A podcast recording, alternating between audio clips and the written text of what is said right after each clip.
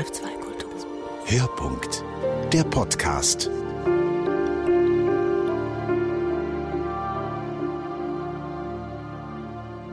Ich war in den 50er Jahren Kind und äh, meine Spielsachen waren im Wesentlichen Babys gewesen, oder? als Mädchen. Meine, Eltern waren an und für sich sehr aufgeschlossen. Gewesen. Also meine Mutter war Ärztin und aktiv, mein Vater auch. Aber es ist gar niemandem mit Sinn gekommen, dass man vielleicht als Mädchen auch andere Spielzeuge wette. Mein jüngerer Bruder hat einmal eine elektrische Eisenbahn bekommen und mit der habe ich leidenschaftlich gerne gespielt. Und er eigentlich nicht so. Er ist nicht der Bastler, oder? Und ich glaube, erst als ich 17 war, haben meine Eltern mir dann mal zum Geburtstag einen Modellbausatz geschenkt. Also eigentlich habe ich mich für Physik entschieden, oder Experimentalphysik, weil ich habe sicher noch gerne mit den Händen geschafft. Und darum hat es eine Experimentalphysik und nicht theoretische Physik sein. Und Festkörperphysik war eigentlich äh, schon ein bisschen ein Zufall gewesen, weil ich in Basel studiert. Dort hat man Kernphysik machen, Festkörperphysik. Und äh, Festkörperphysik hat mich mehr interessiert als Kernphysik. Und so habe ich die Diplomarbeit und dann auch die Dissertation in Festkörperphysik gemacht. Dazu ist noch gekommen, in Festkörperphysik hat es eine Frau als Professorin. Das ist meine Doktormutter, Frau Tschocke. Und wir haben es gut verstanden.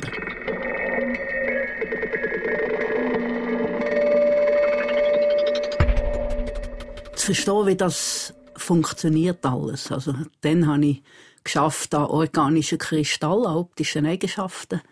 Und da hat man so richtig Detail, also im, im ganz Kleinen, begriffen oder probiert zu begreifen, die verschiedenen Effekte. Und ich habe mir das gut vorstellen, oder wie die Lichtquante in diesem Kristall rumgumpen und, und miteinander kombinieren oder miteinander splitten oder so. Und das ist absolut faszinierend für mich. Das war dann mehr Zufall oder Liebe, was immer. Ich habe während der Dissertation habe ich meinen jetzigen Mann gelernt kennen. Er hat auf dem gleichen Gebiet geforscht wie ich. Und unsere Doktormutter, eben Frau Schocke, hat uns dort zwei Stellen in Amerika organisiert, als Postdoc in New York. Und nach zwei Jahren New York haben wir gewusst, dass wir wieder zurück wollen und Mühe. Und haben geografisch am gleichen Ort eine Stelle gesucht. Und das war dann nicht ganz einfach. Und das war per Zufall Bern. Eine Stelle in der Industrie, das war dann noch die Hasler. Und eine Stelle an der Uni, eben der Weltraumforschung. Die Industrie war ganz klar, die hat keine Frau wollen. Und darum war auch klar, dass mein Mann die bei der Hasler nimmt und ich die an der Uni. Und so bin ich in Weltraumforschung gelandet. Also wirklich Zufall, ich habe das nicht gesucht. Was mich fasziniert hat an der Weltraumforschung, oder? Die experimentellen Methoden sind eigentlich die gleichen wie der Festkörperphysik. Also ich die gleichen Apparaturen wieder entdeckt. Man hätte es einfach müssen leichter machen, zuverlässiger machen, als das vorher der Fall war. Man hätte es nicht mehr reparieren wenn es mal unterwegs war. Aber im Prinzip, Methoden sind die gleichen.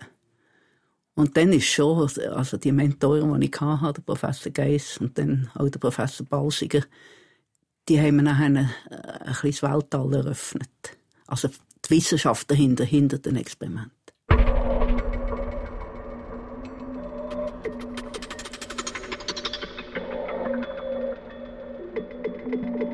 Also auch dort bin ich eigentlich per Zufall gelandet, oder? Meine Aufgabe war Magnetosphäre, die äußere Atmosphäre von der Erde. Und mit dem habe ich auch angefangen. Und dann ist das Giotto gekommen, die Giotto-Mission zum Komet Halley. Und die ist sehr schnell, hat die müssen fertig sein. Man hat die 80 beschlossen und 85 ist der Start gewesen. Und das ist extrem schnell für eine Weltraummission. Und dann sind sie knapp an Personal gewesen, dort in Bern. Und dann haben sie mich halt gefragt, ob ich, ob ich nicht dort mitmachen würde. Und meine Aufgabe ist vor allem Software gewesen, zu dieser Zeit. Man hat dann Kometen kennt, man hat sie beobachtet, aber es hat immer noch Wissenschaftler gegeben, die behauptet haben, die haben gar keinen Kern, die sind nicht fest, das ist nur Gas, das man sieht. Und es hat Wissenschaftler gegeben, die gesagt haben, das sei Wasser. Also das ist von 1950. Der Wippel hat gesagt, Kometen sind dreckige Schneeballen. Aber sicher ist man nicht mit Wasser noch nicht beobachtet. Und darum ist eigentlich das Ziel der Giotto-Mission herauszufinden, hat er einen Kern und besteht wirklich vorwiegend aus Wasser. Und die Instrumente, die wir gebaut haben, die sind in der Lage, Wasser zu detektieren. Aber ehrlich gesagt nicht viel mehr. Das hat man entdeckt, also man ist durch Koma, also durch den Kopf eigentlich vom Komet geflogen. Man hat den Kern gesehen, fotografiert. Die Fotos sind nicht grandios, aber sind die ersten Fotos von einem Kometenkern. Und dieses Instrument hat ganz klar Wasser registriert, aber noch Haufen mehr. Also zum Beispiel CO, CO2, also Kohlendioxid. Und dann hat man gesehen, dass es noch Haufen schwerere Moleküle gibt als CO2. Und hat daraus geschlossen, dass der muss organische Materialien haben. Das war völlig überraschend. Also man hat dann schon gewusst, dass Kometen Stück sind aus der Urgeschichte von unserem Sonnensystem, viereinhalb Milliarden Jahre alt. Und um zu verstehen, wie, wie unser Sonnensystem entstanden ist und auch die Erde und schlussendlich das Leben, sind eben Kometen sozusagen der Anfang, also das Urmaterial vom Sonnensystem. Und darum hat man, hat man das wissen, hat es dort Wasser gegeben? Schon am Anfang vom Sonnensystem? Oder ist das später gekommen? Ist es auf der Erde entstanden? Und so weiter. Und diese Frage hat man beantworten. Also ich sage immer Archäologie, oder? Es ist zurück in die Urzeit, jetzt nicht vom Mensch, sondern halt vom, vom Sonnensystem. Wir wollten herausfinden, wer ist sozusagen die Mutter von unserem Sonnensystem und eine Großmutter und Urgroßmutter und so weiter. DNA vom Sonnensystem herausfinden im Prinzip.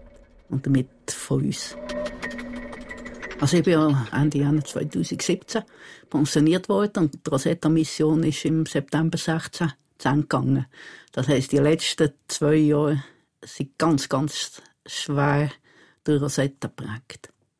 Da habe ich also zwei Jahre lang, sieben Tage in Woche, 365 Tage im Jahr im Wesentlichen an Rosetta gedacht. Weil das war eine sehr intensive Phase. Und seit ich jetzt pensioniert bin, habe ich endlich Zeit, die Daten anzuschauen, die wir dort in diesen zwei Jahren gesammelt haben. Bei Heli hat man gemerkt, dass es organisches Material geben muss. Und darum hat man Rosetta geschickt, wo eben Instrumente hatte, die das können analysieren und die Ergebnisse sind fantastisch. Oder? Wir haben wiederum, wie, wie bei Heli, viel mehr entdeckt, als wir erwartet haben. Wir haben gewusst von Heli, dass es organische Materialien gibt, aber es gibt sehr viel mehr, sehr viel komplexere Materialien, als man sich das je vorgestellt hätte. Und das geht jetzt natürlich wirklich dann in die Frage, wie ist Leben entstanden.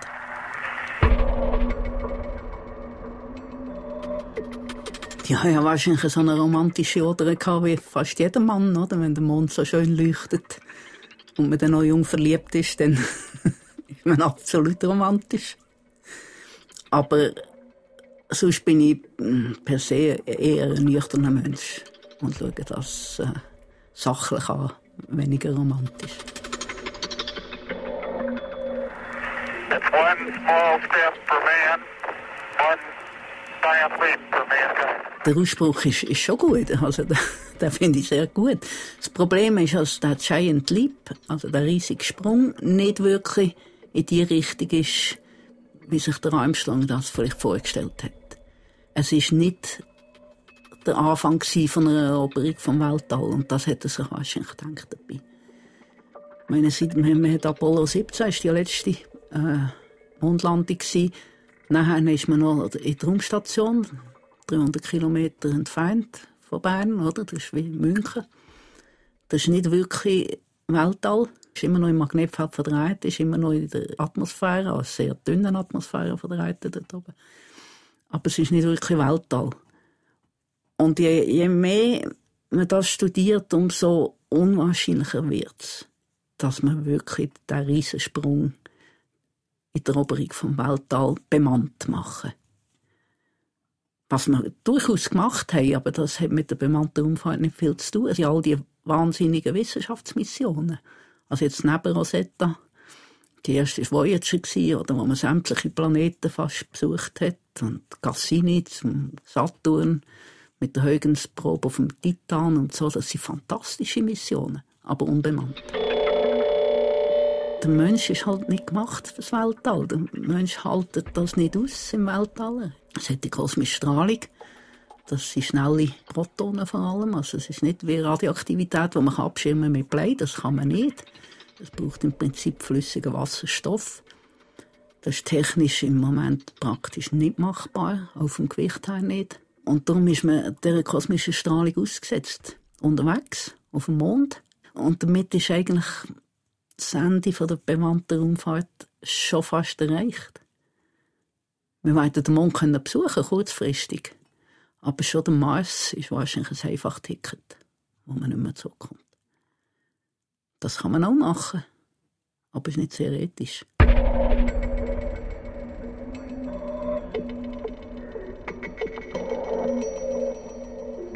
Also die Mondlandung, was sie uns gezeigt hat, ist, dass wenn man wirklich will, man Unglaubliches kann in kurzer Zeit. Und das ist eigentlich auch meine Hoffnung, dass, wenn es dann wirklich das Wasser am, am Hals steht, oder, dass die Welt zusammenrückt und eine gleiche Anstrengung für unseren eigenen Planet macht wie für eine Mondlandung. Und da haben wir gezeigt, dass wir das eigentlich können. Oder also mindestens die Amerikaner haben es können, aber ich nehme an, wenn alle mithelfen, geht es noch besser.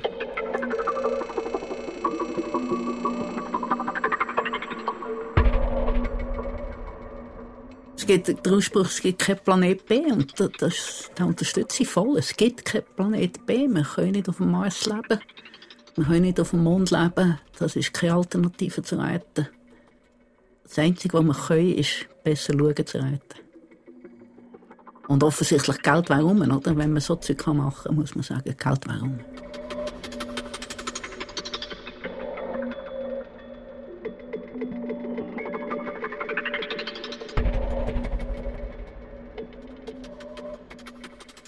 Also was ich feststelle, wenn ich an Konferenzen gehe, es hat viele Frauen. Ich war gerade an einer Konferenz über Astrobiologie. Mehrheit Frauen. Das sind Italienerinnen, Französinnen, Asiatinnen. Es sind wenig Deutschsprechende und wenig Englischsprechende. Also es ist ein kultureller Unterschied. Das ist ganz klar. Und die Schweiz ist ein Entwicklungsland in dieser Beziehung. Also ja, zusammen mit anderen Ländern, aber wir sind sicher nicht fortgeschritten. Hier in der Schweiz es gibt, gibt verschiedene Möglichkeiten. Also ein, eins ist eben kulturell, das fängt beim kleinen Kind an. Eben, ich, ich habe keine Bubenspielsachen bekommen. Meine Kinder haben das bekommen und das hat auch funktioniert. Die haben extrem gerne mit Lego gespielt und mit technischen Spielsachen, bis sie in den Kindergarten gekommen sind. Dann ist der Druck von den anderen Kindern gekommen. Es hat eine technische Ecke gegeben. Dort haben Mädchen nichts zu suchen gehabt. Also das sind so ganz, ja, halt eingespielte Muster, die schwer wegzubringen sind.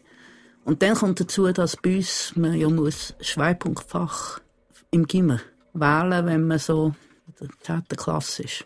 Dann ist man voll in der Pubertät. Und dann ist der Gruppendruck enorm.